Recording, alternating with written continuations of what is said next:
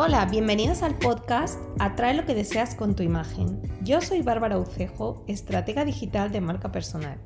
Espero que disfrutes este episodio que se titula Los clientes no llueven del cielo. El otro día hice una encuesta en mis historias de Instagram y me sorprendieron bastante los resultados, y de ahí el título de este episodio. Si no me sigues y no la viste, yo compartí en historias la sesión de bienvenida que le di a mi clienta Anabel, experta en psicología perinatal, y pregunté cuál creían que era la forma en la que yo aumentaba a mis clientes. Las opciones que puse eran A. Pago publicidad. B. Tengo un embudo diferente. C. Hago masterclasses. O D. Me siguen y me compran. Total, que las personas votaron en mayoría, me siguen y me compran y en segundo lugar, tengo un embudo diferente. Lo que más me sorprendió es que nadie, pero nadie, pensó que yo pago o haya pagado publicidad, cosa que sí he hecho y con fines de conversión, es decir, para ganar clientes. Lo segundo que más me sorprendió fue que la mayoría pensara que mis clientes primero me siguen y luego me compran. Tendría muchísimos seguidores o no sé.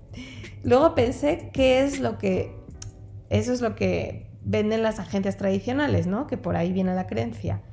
Pues te dicen que no esperes que la conversión se dé a la primera, que primero hay que calentar a la audiencia, que hay que crear contenido, que te sigan y que ya después, si acaso, con el tiempo, quizás te compren.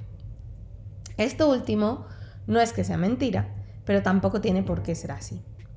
Efectivamente, la segunda respuesta más votada, que fue la de tienes un embudo diferente, era la verdadera y ya viendo los resultados me di cuenta que la mayoría de los que habían votado esto eran y habían sido clientes míos, justo por ese embudo. Entonces me pareció estar logrando lo que yo busco, que es hacer las cosas diferentes, sorprender y aportar desde una estrategia no convencional. Lo que me llevé de aprendizaje de esta encuesta y que quiero compartir en este episodio fue que hay muchos mitos en esto del marketing digital ni de broma yo hubiera podido lograr estar donde estoy hoy si no me hubiera formado con los mejores mentores en tráfico online, si no supiera cómo configurar por mí misma una campaña de conversión en Facebook Ads, si no hubiera aprovechado toda esa formación para hacer campañas para mi propia cuenta y mi propio negocio. Gracias a muchos tropiezos en esto, hoy en día puedo ayudar a mis clientes a hacer campañas de conversión que aspiren a un ROAS, que es lo que multiplicas el dinero que invertiste, de mínimo 3, es decir, ganar tres veces lo que invertiste.